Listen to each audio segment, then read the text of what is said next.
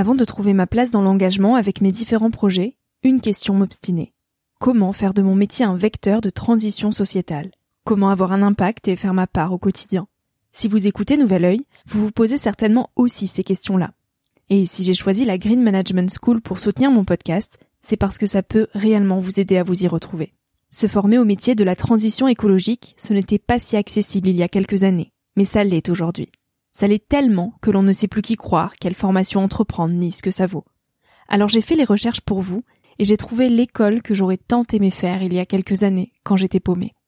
Des cours approfondis sur le climat, la biodiversité, l'agronomie, la géopolitique, mais aussi sur les modèles économiques vertueux, le tout dispensé par des spécialistes et des personnalités inspirantes. Créer un autre lendemain que celui qui s'annonce, c'est leur mantra, et derrière cette idée, la mission de Green Management School est de former de nouveaux managers capables de transformer les entreprises et les organisations de l'intérieur. Toutes les informations sont en description. Merci à Green Management School de croire en nouvel œil en soutenant cette saison de podcast. Tout de suite, place à un nouvel épisode.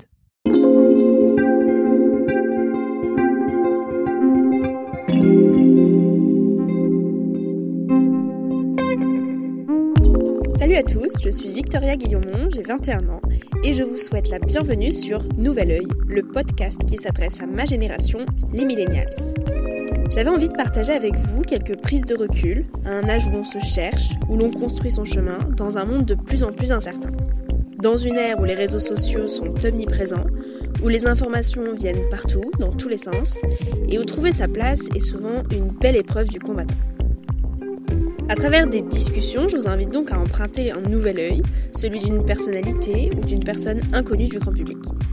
Au fil de leur retour d'expérience et des messages qu'ils souhaitent nous transmettre, vous pourrez puiser dans ce podcast, je l'espère, quelques sources de motivation et de confiance pour oser réaliser vos rêves. Alors le temps d'une trentaine de minutes, je vous invite à embarquer vers de nouvelles façons d'appréhender nos sociétés et nos vies de vous recentrer sur ce qui est essentiel et sur qui vous êtes pour vous aider à trouver votre chemin et surtout à oser. Prêt? C'est parti. Pour le dixième épisode du podcast, je suis allée à la rencontre de Camille Etienne. Camille a grandi dans un petit village de Savoie et s'est retrouvée à Paris pour étudier à Sciences Po en master environnement. Après avoir découvert que si tout le monde vivait comme elle, il faudrait cinq terres, elle a décidé d'agir. Alors elle s'est lancée dans plusieurs actions, notamment avec son mouvement Atterrissage et ses projets Graines de possible. Elle a rejoint le collectif On est prêt et chaque jour, elle transmet un peu d'inspiration pour agir en faveur du climat. Au cours de notre échange, on a parlé de ses actions, de ses études, de ses habitudes, ses inspirations et de son quotidien. Alors pour ceux qui cherchent encore comment s'engager et quoi faire pour essayer à notre échelle d'agir, Allez suivre Camille, elle est pleine de bon sens et surtout, elle donne franchement envie de se bouger. Salut Camille Salut Je suis super heureuse de t'avoir ici. Euh, je sais que tu adores raconter des histoires. Ah, c'est vrai, c'est sur ma bio. Euh. voilà. Alors je vais te laisser te présenter en nous racontant ton histoire à toi. Ah, c'est joliment, c'est joliment préparé. Euh, bah, avec plaisir, bah, du coup. Alors moi, c'est Camille Etienne, j'ai 21 ans et bientôt 22. Euh, peut-être peut-être 22 d'ailleurs quand cet épisode sortira. Et, euh, donc, euh, ben, j'ai grandi dans un petit village de montagne, en Savoie, dans un endroit magnifique, dans une station de ski. Du coup, je suis plutôt dans le hors-piste que vraiment dans la station de ski. Et avec des parents très sportifs, mon père qui était guide de montagne et ma mère qui a fait des, du snowboard et de l'escalade en haut niveau. Elle faisait des Coupes du Monde. Et, donc, en fait, j'ai grandi dans le sport à fond. Moi, je faisais du biathlon et du ski de fond en compétition jusqu'à la terminale où là, euh, les études euh, euh, m'ont amené à, Sciences Po Paris et donc voilà, je suis passée de d'un endroit vraiment très proche de la nature à faire un bac option montagne pour vous donner une idée. C'était vraiment dans mon épreuve de bac, j'avais, on a fait le tour du Mont Blanc, on avait une épreuve de cours d'orientation, on avait un oral de cartographie. Enfin, c'était vraiment très chouette. Et et donc, je suis arrivée à Sciences Po, euh, en bicursus Sorbonne, euh, enfin en bicursus philosophie avec la Sorbonne, pardon. Et donc, du coup, c'est vrai que je faisais, je faisais deux écoles en même temps. Et euh, c'était assez intense, mais euh, super enrichissant. Et j'ai découvert tout un nouveau monde aussi. Ça n'a pas été facile de m'adapter. Mais donc, voilà un peu en gros comment je débarque à Paris. Et puis après, après Paris, je sais pas si je te fais toute l'histoire maintenant ou... Bah, qu'est-ce qui t'a le plus frappé quand, quand t'es arrivé à Paris euh, pour tes études? Quelle grande différence t'as remarqué Mhm. entre tes jolies montagnes et, euh, et cette ville? Euh, mais c'est c'est toute une question d'adaptation. Je veux dire, il y a, il y, a, y a des très belles choses ici qu'il n'y avait pas là-bas. Par exemple, moi, pour aller à un théâtre, euh, il y avait une heure et demie de voiture. Enfin, il n'y a pas de... On avait peu accès à la culture. Alors, il y a un incroyable festival qui s'appelle le Fistema- Festival européen de cinéma des Arcs. Et j'en parle parce que, euh, du coup, depuis l'année dernière, ils ont décidé de, de devenir un peu plus éco-responsables. Et je les ai beaucoup aidés euh, à travailler là-dessus. Euh, mais sinon, tu vois, il n'y avait pas cet aspect culturel euh, vraiment. Et donc, ça m'a fait vraiment beaucoup de bien de le découvrir à Paris. J'ai découvert totalement un monde dans lequel j'étais un culte, hein, concrètement. Mais à l'inverse, év- évidemment, il y avait cette déconnexion de la plupart des citadins à la nature, parce que de fait, Paris est une ville où il y en a peu. On n'a pas cette connexion avec le vivant, et particulièrement avec avec la nourriture et, où elle pousse et les champs et ce truc-là, alors que pour moi, c'était euh, normal de voir euh, les vaches et du coup après comprendre très bien que le lait euh, de mon fromage, bah ça venait de là, de, voir que dans mon jardin ce qui poussait, et de voir que ça mettait du temps et que ça demandait beaucoup de d'énergie, d'amour, de soleil, tout ça, et donc du coup j'avais forcément pas envie de le gâcher. J'avais un rapport à la nourriture qui était, c'était quelque chose d'important. Et là, je l'ai beaucoup moins retrouvé et, j'étais un peu celle qui mange, qui fait attention à ce qu'elle mange, celle qui cuisine de ouf, celle qui, pour moi, c'était juste normal. Donc, c'est un peu euh, le premier décalage que j'ai vu et qui m'a, qui m'a fait me dire, mais euh, en fait, euh, c'est normal que les gens, enfin, pour moi, en fait, tout le monde devait être sensibilisé à l'environnement.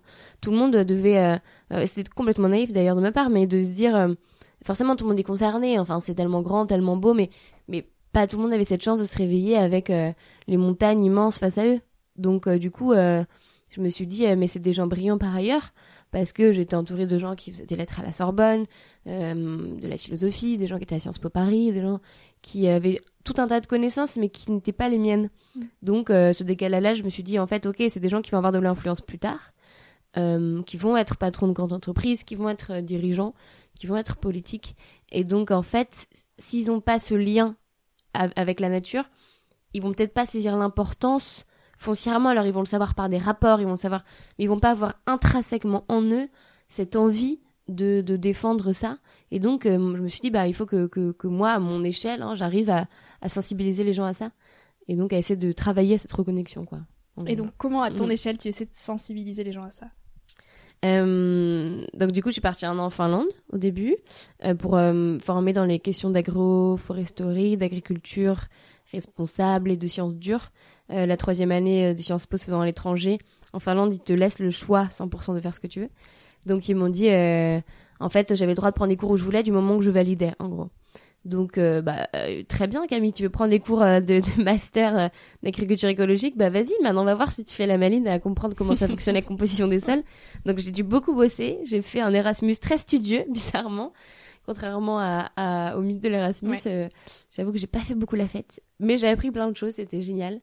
Et donc, en revenant de ça, je me suis dit, ok, euh, euh, alors je connais toujours pas grand chose parce qu'en un an, c'est tellement immense les sciences que voilà, mais j'ai des clés pour comprendre et pour me documenter, lire des rapports et avoir une vue d'ensemble relativement pertinente et cohérente sur ce vivant-là. Et donc du coup, je me suis dit, ok, je peux commencer à en parler et, euh, et je le fais de différentes manières à travers mon compte Instagram qui s'appelle Graines de possible. Ou en fait, bah, enfin simplement, j'ai un podcast aussi où euh, je rencontre euh, un peu comme toi des gens qui m'inspirent tout simplement qui agissent au quotidien. Et, euh, et puis après, j'ai rejoint le mouvement On est prêt, qui est donc le collectif de youtubeurs à l'origine et maintenant de personnalités qui lançait des défis et qui euh, avait lancé avec d'autres ONG l'affaire du siècle. On est porté plainte contre l'État pour une action climatique. Donc, euh, donc j'ai rejoint, je travaille beaucoup avec ce collectif-là. Et puis après, j'ai lancé un mouvement aussi sur l'avion, on en parlera peut-être tout à l'heure, qui s'appelle Atterrissage. Euh, et je fais euh, plein de, enfin, des, des, des interventions euh, aussi bien dans des écoles que euh, là tout à l'heure je vais à AgroParisTech, euh, d'autres petites plus, plus petites écoles aussi, mais euh, mais aussi chez des euh, vraiment les grands méchants de la finance, euh, chez Nadixis, chez JP Morgan, au Ritz, euh, euh, au devant des, des politiciens. Enfin en fait parce que justement pour moi c'est des gens à qui il faut parler parce qu'il faut euh, leur euh, il faut essayer de leur faire prendre conscience de cette connexion euh, qu'on doit avoir avec le vivant et de l'importance de le de le protéger. Et on a besoin de créer cette émotion chez eux et de créer ce déclic là donc j'ai pas la prétention de dire que moi toute seule j'y arrive mais j'y participe indéniablement parce que j'y passe du temps et de l'énergie. Et donc et ben j'ai envie de continuer à le faire. Donc euh, voilà ce que je fais au quotidien. Et au sein de On est prêt, tu c'est quoi tes actions concrètes? Tu passes combien de temps par semaine? Comment on rejoint ce mouvement? Alors, euh, j'y passe beaucoup de temps parce que ça me passionne surtout. euh, et parce que voilà, on est une équipe enfin avec vraiment des gens brillants et c'est c'est chouette d'ailleurs parce que au-delà de mon expérience, je pense que c'est un truc à, à s'il y a pas mal de jeunes qui écoutent ton podcast, ils me disaient c'est que euh, en fait, on se dit oui, ça prend beaucoup de temps, beaucoup d'énergie, j'ai moins de temps de faire des choses pour moi. Mais moi, c'est juste devenu mes potes en fait. Enfin, c'est vraiment un truc où euh, où t'es entouré de gens qui euh, qui ont une sensibilité. Alors pas qui pensent la même chose que toi, parce que euh, on a une vision chacun différente du futur, de demain, de ce qu'il faut faire aujourd'hui. Et c'est très intéressant d'ailleurs.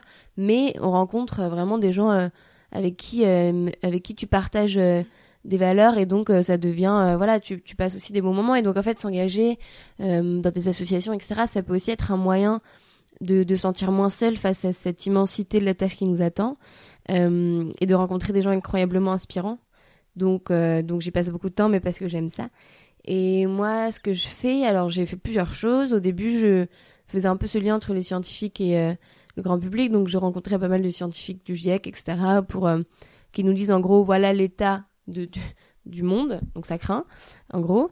Euh, et je me disais, ok, ben, j'étais pas tout seul, mais on disait comment est-ce que nous, on peut changer les messagers et réussir à euh, faire passer ces messages-là, infuser ces messages-là à ceux qui n'ont pas accès à l'information? Donc il y a des gens qui vont pas aller lire le dernier livre d'Aurélien Barraud, qui vont pas aller regarder euh, Thinkerview ou Pablo Servigne sur Thinkerview. Des gens qui vraiment euh, vont, euh, bah, vont simplement ne pas être dans ce monde-là et donc être dans une autre bulle parce qu'avec les algorithmes de Facebook, etc., euh, et d'Instagram, on, se rend compte qu'on est vraiment enfermé dans notre manière de penser. Et nous, on voulait toucher ces gens qui étaient enfermés dans ces bulles-là. Donc, on a dit, on va euh, bah, tout simplement changer les messagers. Donc, on va demander à Norman de parler de ces questions-là. On va demander à Angel Phoenix. On va demander à, euh, à des artistes. On va demander à Fakir. Euh, donc, en fait, c'était un peu cette idée-là. Et donc, je me suis mis à, à maintenant à, à entre guillemets, enfin être la responsable des talents. On dit des talents parce qu'il y a mm. autant de, de personnalités, mais je trouve le mot personnalité euh, vraiment pas joli parce qu'on a tous des personnalités. euh, donc si tu veux, c'est voilà, il y a autant des artistes que des chanteurs, que des sportifs de haut niveau, que des acteurs, que des youtubeurs. Et donc euh, moi je suis responsable un peu de, de ces gens-là et je fais le lien entre eux et l'organisation. Et puis je fais un petit peu de porte-parole aussi, ou des fois je fais des interventions dans les médias pour expliquer euh, ce qu'on fait, mais aussi expliquer l'importance du message qu'on porte, quoi. Est-ce que tout le monde peut rejoindre euh, ce mouvement? Comment on fait si on Mais on a besoin de plein de gens. Déjà, euh, déjà rien qu'en fait, déjà rien qu'en suivant ce qu'on fait sur les réseaux sociaux, en se documentant, parce qu'on travaille avec beaucoup de d'experts, et donc il y a plein de d'infographies, de, de, chiffres, d'actions concrètes que vous pouvez faire, de, de solutions qu'on relaie, de, de, matériel. Donc en fait, c'est aussi c'est une grande source d'information. Donc vous pouvez nous suivre sur les réseaux sociaux. Euh, c'est une des premières euh, manières de faire partie des collectifs. Et après, si vraiment vous avez envie de nous rejoindre euh, dans l'équipe de coordination, eh ben n'hésitez pas. En fait, on a toujours besoin aussi de monde qui soit autant des graphistes que que des. Enfin, on a besoin de tous les talents sont, importants. Donc, envoyez-nous un petit message avec grand plaisir. Et puis, il y a plein d'autres associations aussi. En fait, il faut voir là où est votre sensibilité. Nous, on est sur cette question de récit, de nous raconter une nouvelle histoire et de, de prendre la main des gens pour les sortir de leur bulle et faire faire ce premier pas. Mais si votre truc c'est un peu plus de l'action plus directe, euh, il y a plein d'ONG qui font ça très bien. Si c'est sur les océans, voilà, il y a, il y a Shepard, il y a, il y a Greenpeace, il y a des plus petites associations locales proches de chez vous aussi. Vous allez peut-être avoir euh, une plus grande euh, liberté d'action. Donc en fait, il faut juste se poser la question qu'est-ce qui vraiment vous fait vibrer, ce pourquoi vous êtes doué, il faut trouver votre ikigai, je sais pas si ça te parle. Mm. Et c'est pourquoi tu gagnes de l'argent, c'est pourquoi t'es es, fort, ce que le monde a besoin. Et il y en a un autre, je sais plus exactement. Euh, donc voilà, posez-vous cette question-là. Et puis après, ben, si euh, il vous trouve qu'au milieu, euh, votre ikigai, si on est prêt, ben, rejoignez-nous. et comment tu as mis ton premier pas, toi, dans ce mouvement? Euh, C'est un peu un hasard de rencontre. En gros, j'ai rencontré... Euh, J'étais à, à, invitée par l'ancien ministre de l'écologie à... en gros, il y avait un débat avec 150 signataires de l'affaire du siècle. Et il se trouve que je vais t'inviter. Et donc, en fait, j'ai fait une petite intervention sur euh, l'agriculture. Que c'était mon ma porte d'entrée. sur l'écologie et donc en fait sur les semences en disant vraiment ça craint les gars euh, de enfin, j'avais dit un peu mieux que ça mais euh, mais c'est quand même n'importe quoi que les semences paysannes ne soient pas autorisées aujourd'hui et que on rende des, des paysans dépendants de d'un système euh, enfin de, de l'agro-industrie qui en fait les appauvrit appauvrit, appauvrit le sol et appauvrit les gens aussi au final donc j'avais fait un petit discours là-dessus et à la sortie, euh, je croise quelqu'un qui me dit ah bah c'était chouette. Et je lui dis bah merci. Et qui êtes-vous? Et elle me dit bon on travaille avec on est prêt. Et moi j'avais vécu ça depuis la Finlande donc mais waouh c'est incroyable, je vous adore. Euh, elle dit bah prenons un café demain et puis le lendemain euh, j'étais dans un café à prendre un café avec elle et puis à la fin donc je raconte mon histoire et à la fin je dis mais du coup toi tu dis ah bah moi j'ai fondé on est prêt. Oh, waouh. et donc après depuis euh, depuis je les ai rejoints et je suis la bébé de l'équipe, je suis la plus jeune. Euh, mais c'est marrant, c'est chouette. Donc ça s'est fait vraiment ouais, par un hasard des rencontres. Comme beaucoup de choses dans ma vie hein, Ouais, d'ailleurs. le fameux hasard. Il fait beaucoup de choses, ce hasard.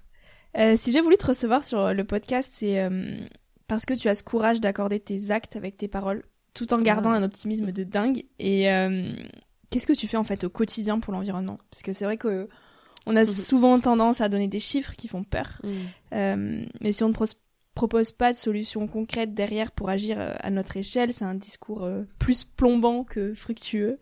Euh, Mm. Et je sais que toi, t'as plein de petites solutions hyper cool. Et hum, ça a été quoi ton renoncement le plus difficile? Pourquoi? Alors, oui, dans... J'ai beaucoup de choses dans cette question, elle est trop bien cette question. Euh, bah, si tu veux, il y a, euh, y a plusieurs choses dans, dans, au début. ce truc d'être positif ou pas, en Mm. fait, c'est... je pense qu'on a besoin de, de, de tout, tout le monde partout. Ce que je dis, c'est-à-dire que on a besoin de gens qui vont euh, aller passer des heures euh, euh, sur les ponts. On a besoin de gens qui vont nous faire des documentaires sur la collapse solution. On a besoin... Donc en fait, ça, ça va parler à certaines personnes qui vont être mobilisées par euh, la peur, l'angoisse, les chiffres. Donc c'est très bien. Je veux dire, faites-le. Euh, moi, dans mes discours, il y a toujours une partie de ça, c'est-à-dire que je suis consciente, pas parce que je suis positive, euh, que euh, je suis pas consciente de, de qu'en 2050, euh, bah, ça va craindre que si on continue comme ça, il y a New York qui est sous l'eau, il y a plus d'éléphants d'Afrique, il fait 50 degrés à Paris. Je suis consciente qu'on est dans la sixième extinction de masse, que on est en train de perdre les espèces à un rythme plus rapide que pendant la météorite et l'extinction des dinosaures. Enfin, je suis consciente de ça. Maintenant, je, je pars de moi en fait, de mon expérience. Je me dis moi, est-ce que c'est ça qui m'a donné envie de bouger? Non. Moi, ce qui m'a donné envie de bouger, c'est mes putains de balades dans la nature. Où j'étais en mode, waouh, c'est trop bien. Et à aucun moment, je veux que ça, ça disparaisse. Et je veux que mes enfants ne vivent pas ça. Donc, moi, ça a été ça que j'ai envie de défendre. Et c'est ça que j'ai envie de porter. Donc, je me suis dit, bah, il y a forcément des gens autres comme moi qui ont besoin d'entendre ce discours-là. Et pas euh, uniquement des chiffres et du rationnel. Ça, ça va parler à certaines personnes. Moi, je sais pas m'adresser à ces gens-là. J'ai j'ai essayé et je le et je et je le fais des fois, mais mais je, et je, ça m'est arrivé. Et je continuerai à le faire, d'aller sur des ponts, d'aller bloquer, d'aller dans l'action. Mais euh, enfin dans l'action. Pour moi, je suis quand même dans l'action là, mais euh, dans l'action un peu plus violente. Mais mais ça, ça a son importance. Mais juste moi, je m'y sens pas à ma place. C'est pas c'est pas là où je sens que je suis la plus pertinente et la plus utile parce que ça correspond pas à foncièrement qui je suis. Donc, euh, bah, j'ai trouvé mon moyen d'action qui est le mien, qui correspond à qui je suis, mais euh, qui euh, va bouger, qui est movible, qui bouge en fonction de mes rencontres, et qui n'est pas, voilà, je je- je- j'ai pas la prétention de dire que c'est comme ça qu'il faudrait qu'on fasse tous. Moi, j'ai trouvé mon compte. Donc, en fait, trouvez votre compte aussi, quoi. Si vous, c'est en faisant de l'art, si vous, c'est en ouvrant des boulangeries, si vous, c'est en c'est en enfin voilà enfin des boulangeries locales évidemment euh, en racontant des histoires en bon bah faites-le en fait tout simplement donc c'est pour ça que euh, que je fais ça avec euh, positivisme parce que parce que moi j'ai besoin qu'on me qu'on me donne plutôt que de me dire un monde un monde qu'il faut fuir euh, plutôt me dire un, un monde vers lequel aller. Et je préfère dire regardez ce qu'on peut avoir et à quel point ça peut être beau. Est-ce qu'on n'irait pas tous ensemble vers ce monde là maintenant je suis consciente de l'urgence et je me dis évidemment que peut-être on va pas y arriver et que et que ce sera trop tard. Mais deux choses. Je préfère être du côté de ceux qui font et euh, je préférais dire bah écoutez moi moi j'ai essayé. J'ai fait tout ce que j'ai pu. Et je malgré moi cette mission un peu existentielle de ma génération bah je l'ai pris à bras le corps et euh, et je l'ai honoré comme j'ai pu avec euh, autant de défauts et de et de et de faiblesses et de et de fails mais j'ai essayé de le faire. Et euh, la deuxième chose c'est que euh, au moins je l'aurais fait pour la beauté du geste en fait. Il euh, y, a, y a un truc un peu euh, y a un peu un truc ancien de dire voilà je, je... enfin c'est vraiment ce truc de la beauté du geste c'est Tolstoï qui disait euh, la beauté sauvera le monde et ben je pense pertinemment que c'est vrai. Et donc j'ai envie d'essayer de le faire. Et puis ben si j'ai si, ça, si on n'y arrive pas au moins au moins on l'aura au moins ça aurait été beau comme combat je trouve la vie quand même. Donc euh, voilà pourquoi je me bats comme ça. Et ce que je fais au quotidien euh, bah alors on a des positions, voilà, moi je suis pas végane, pas végétarienne, parce que j'ai une position sur l'agriculture euh, qui est particulière, enfin qui, qui, est complètement défendable, qui est que euh, euh, je préfère donner du sens à tout ce que je fais. Et donc, ayant grandi dans un endroit très agricole, évidemment que quand le mon voisin fait du du fromage de chèvre et que je vois très bien les petits chèvres qui sont là à côté, qui ont leur lait et tout, et que qui gambadent tout le temps dans, nos montagnes, bah, je préférais manger cette tome de chèvre là qu'un avocat qui vient du bout du monde, euh, qui euh, déforeste, euh, enfin tout, tout, le Mexique, qui et qui, qui, à qui on doit un énorme trafic, à qui un narcotrafic qui, pas un narcotrafic du coup, mais un trafic de de ce qu'ils appellent l'or vert là-bas, mm. la nouvelle l'avocat. Et donc, il y a plein de problèmes sociaux, il y a plein de problèmes d'eau, il y a plein de problèmes de pesticides. Enfin, donc en fait, c'est juste pour dire, euh, évidemment que dans l'absolu, je sais pas, la dernière fois que j'ai mangé de la viande, c'est vraiment très très loin du poisson pareil, mais euh, mais je préfère essayer de dire je redonne du sens à tout ce que je fais et c'est pas évident parce qu'en fait on aimerait bien être rassuré et dire ok moi je suis zéro déchet, moi je suis vegan, euh, moi je suis la meuf euh, plutôt vintage 100%. moi, je suis celle qui. En fait, non. J'essaie de faire tout partout. Alors, il y a des combats forcément qui nous touchent plus. Et il y a toujours un truc vers lequel on va, par lequel on va commencer. Donc, bien sûr que je j'ai réduit ma consommation de produits animaux. Bien sûr que je vais faire mes courses dans le, au bout du champ, qui est un truc incroyable où il y a que des producteurs locaux, euh, que je vais au magasin bio pour les deux trois trucs un peu transformés que je prends encore, que je consomme presque plus de plastique, mais que ça m'arrive des fois de le faire encore. Euh, que j'ai arrêté de prendre l'avion, que bien sûr qu'il y a tous ces, trucs-là que je fais un peu que tout le monde fait, mais en pardonnant euh, les petites imperfections, que ce que je l'ai pas toujours fait, mais mais que maintenant je me, pardonne ces petites imperfections et, euh, et en essayant simplement de redonner du sens et donc ça veut dire de constamment avoir le, le cerveau branché et de me poser la question et donc ça ça demande beaucoup d'énergie de se dire bah ce truc là d'où ça vient quel impact ça va avoir sur la terre sur les gens qui l'ont produit et à chaque fois se poser la question et faire ce choix en conscience. Et ça veut dire avoir le courage de regarder tes idéaux en face et de te dire bah voilà en fait là le choix que je fais de consommation ok Camille tu veux que mon instructeur sur Amazon? Très bien pas de souci. Maintenant, fais pas genre tu savais pas, tu sais très bien les conséquences que ça a. Donc, si vraiment t'as envie de le faire parce que t'es pas à 100% cohérente tout le temps, et c'est évidemment qu'on est toujours un petit peu en distance cognitive. Mais j'ai conscience de cette distance cognitive, et donc, bah voilà, les choix que je fais, ils sont rares, les choix que je fais pas en accord avec mes valeurs, et j'ai conscience qu'ils sont pas en accord avec mes valeurs. En gros. Et t'as décidé de lancer un mouvement, le mouvement atterrissage, pour sensibiliser justement à l'avion. Ouais. Est-ce que tu peux nous présenter ce joli mouvement?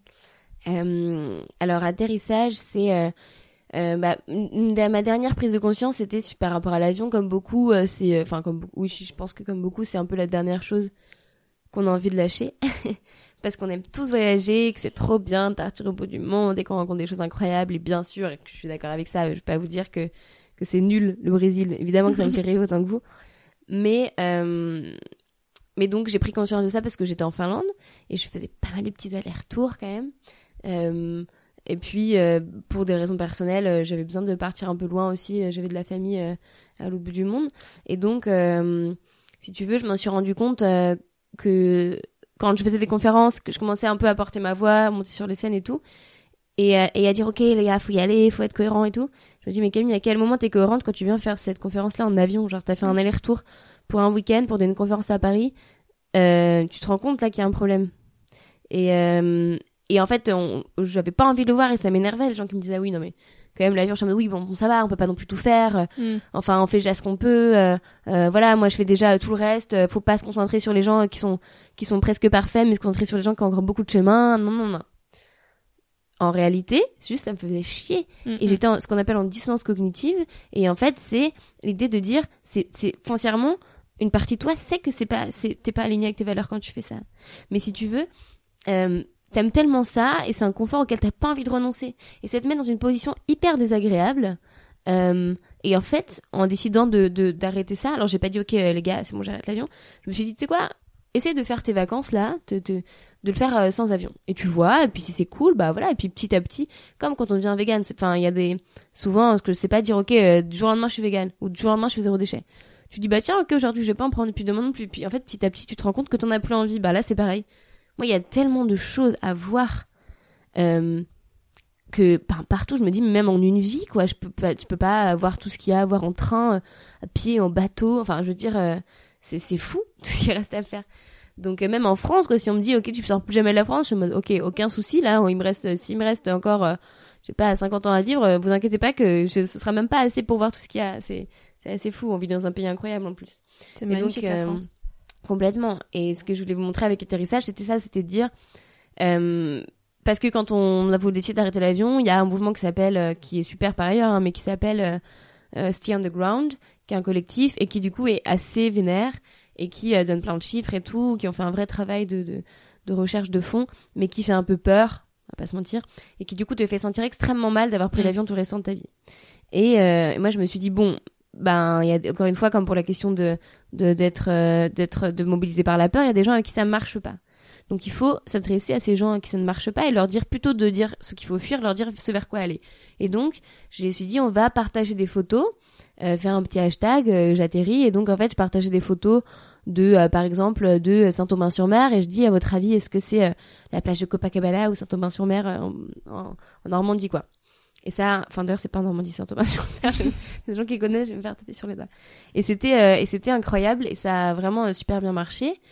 Et je me suis rendu compte du coup qu'il y avait une vraie demande parce qu'il y a plein de gens et je reçois des messages tellement touchants de gens qui me disent mais euh, voilà grâce à toi alors évidemment que c'est pas que grâce à moi je sais bien que c'est qu'il y a d'autres prises de conscience qui se Mm. passaient ailleurs mais mais en tout cas que ce compte a participé à à leur permettre d'arrêter l'avion et de et de ou de faire leurs prochaines vacances euh, euh, au lieu de faire le week-end euh, de de d'enterrement de vie de jeune fille à Marrakech et ben en fait ils vont le faire en Ardèche et c'est tout aussi chouette quoi. Et donc c'est ce que j'essaie de montrer. J'essaie de montrer aussi des gens qui ont décidé de partir loin mais euh, en prenant le temps d'y aller parce que ça doit être long. Et donc euh, ben ils sont partis en Chine en vélo par exemple. Donc voilà j'essaie de montrer tout ça que rencontrer l'autre que se dépayser que euh, euh, partir à l'aventure euh, avoir des choses imprévues ben tout ça on peut très bien le faire dès qu'on sort de chez nous. C'est simplement un mode de pensée euh, qu'il faut enclencher et que ça dépend que de nous de l'enclencher maintenant quoi. Et où est-ce qu'on peut te retrouver euh, sur, euh, sur Internet? Alors euh, sur euh, Graines de possible, euh, où du coup je c'est un peu un fouillis, euh, pas très organisé euh, de euh, autant mon podcast que mes interventions, que quelques interventions que je fais pour On est prêt, que mes montagnes quand je rentre en vacances chez moi, que euh, un peu de nature, que des chiffres, que des réflexions. Euh, il y a atterrissage où du coup vous pouvez aller voir aussi qu'il y a un compte Instagram sur atterrissage et euh, bah aller voir la page On est prêt parce qu'il y a plein de superbes euh, infographies et puis sinon j'ai fait un TEDx euh, sur l'agriculture qui est dispo sur, sur YouTube. Il y a quelque chose à, à voir. Enfin, je sais pas ce qui peut vous intéresser, mais, mais voilà. Je mettrai, je mettrai tous les petits liens dans, dans les notes Ouais, pour ceux que ça intéresse. Et j'ai une petite question pour ma curiosité personnelle.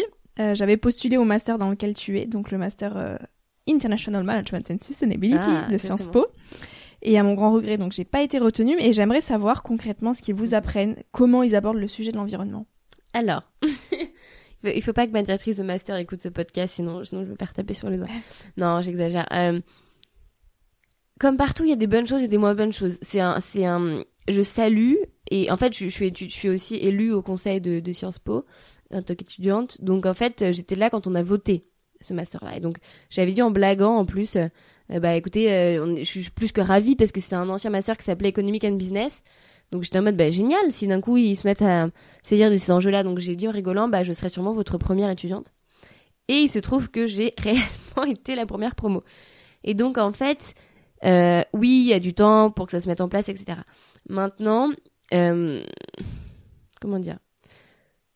Il y a des il y a des cours avec lesquels je suis pas d'accord. Je me suis pris la tête avec un prof d'innovation euh, de ça s'appelle Managing Innovation et je sais plus plein de noms derrière.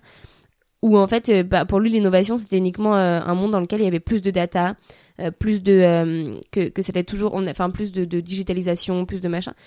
Et moi, je lui dis mais parce qu'il fait son speech pendant pendant mille ans, je lui dis mais en fait, est-ce que vous vous vous envisagez le fait que l'innovation ça peut aussi être le fait de décroître et de d'innover, ça veut dire aussi peut-être trouver des moyens, des manières de produire moins et d'utiliser moins toutes ces choses qui euh, sont en train de nous mener euh, euh, vers notre perte. Enfin, est-ce que ça aussi on peut considérer comme ça comme de l'innovation et comme parce qu'il y a ce truc de décroissance et pour moi je trouve ça c'est un mot qui est très mal choisi parce qu'on ne décroît pas, on croit sur d'autres sur d'autres euh, indicatifs, euh, sur d'autres index. Euh, comme dit Aurélien Barraud, on peut peut-être décroître sur les points de bourse, mais on va croître en entraide, en solidarité, en amour, en beauté, en vivant. C'est quand même peut-être ça qui compte, non, au fond?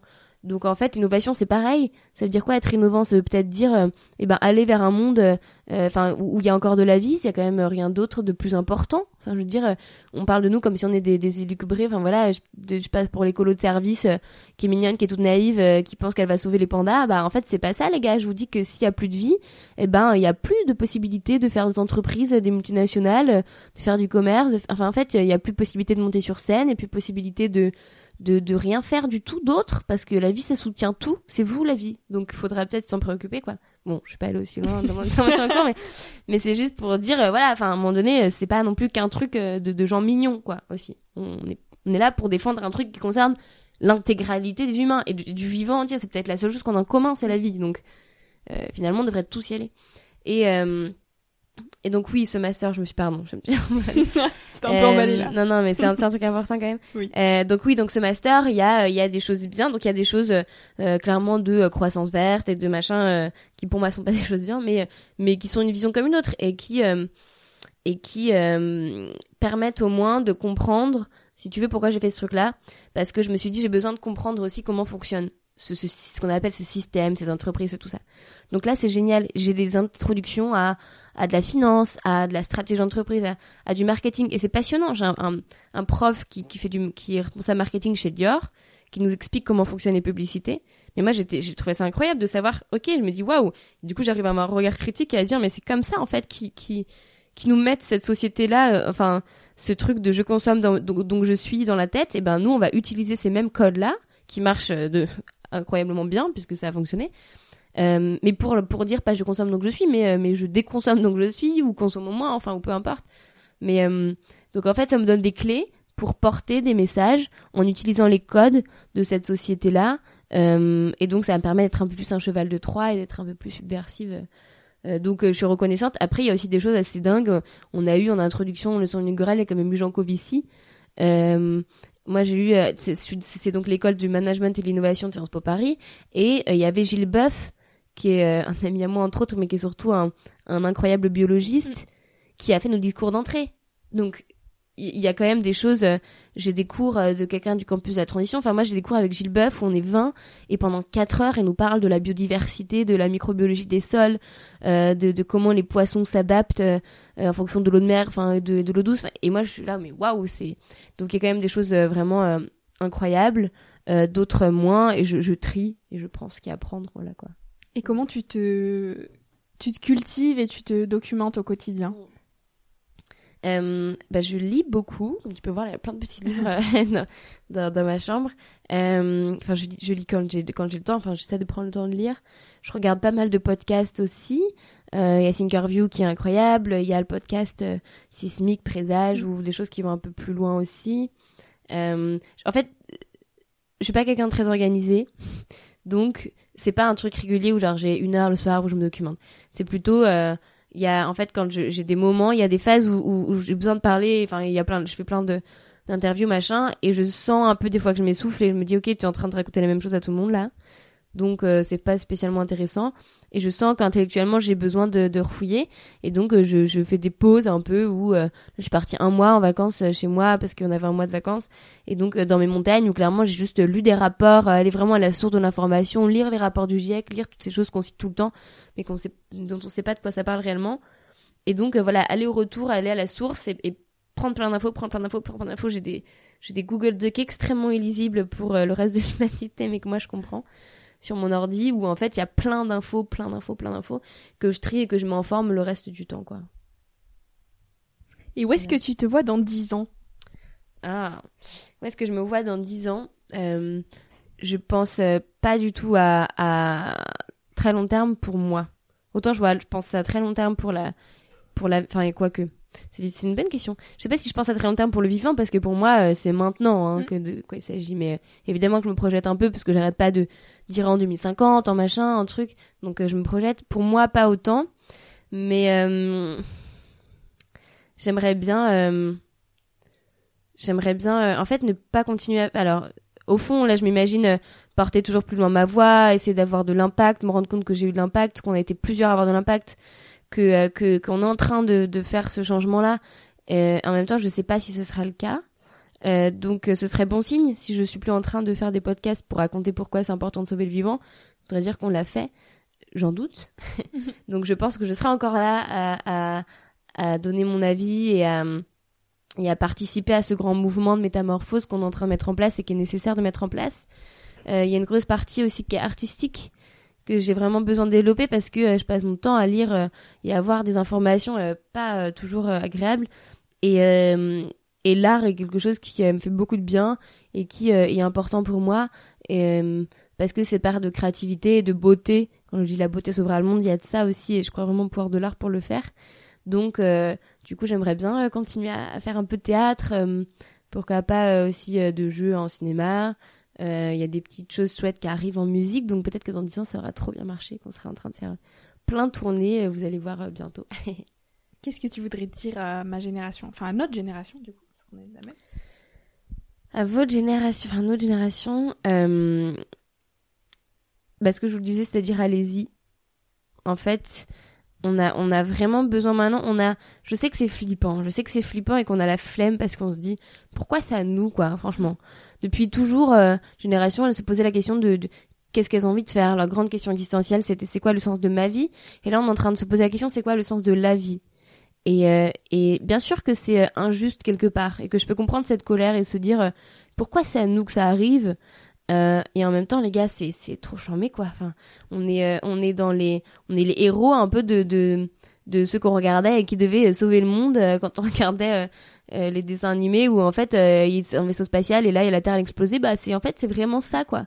Donc c'est à la fois excitant, grisant, incroyablement ouais, on a, on a une espèce de vide et ça fait trop peur et on a un peu le vertige et en même temps ça peut être ça peut être ouf et donc, euh, je me dis, euh, prenons cette chance-là d'avoir, euh, d'avoir, ouais, d'avoir cette responsabilité malgré nous, de sauver l'existence en tant que telle et la vie en tant que telle et pas seulement la nôtre, pour créer une société plus belle, plus collective, plus solidaire, plus plus belle où en fait voilà on peut se reposer la question collectivement de c'est quoi le bonheur, c'est quoi de la réussite.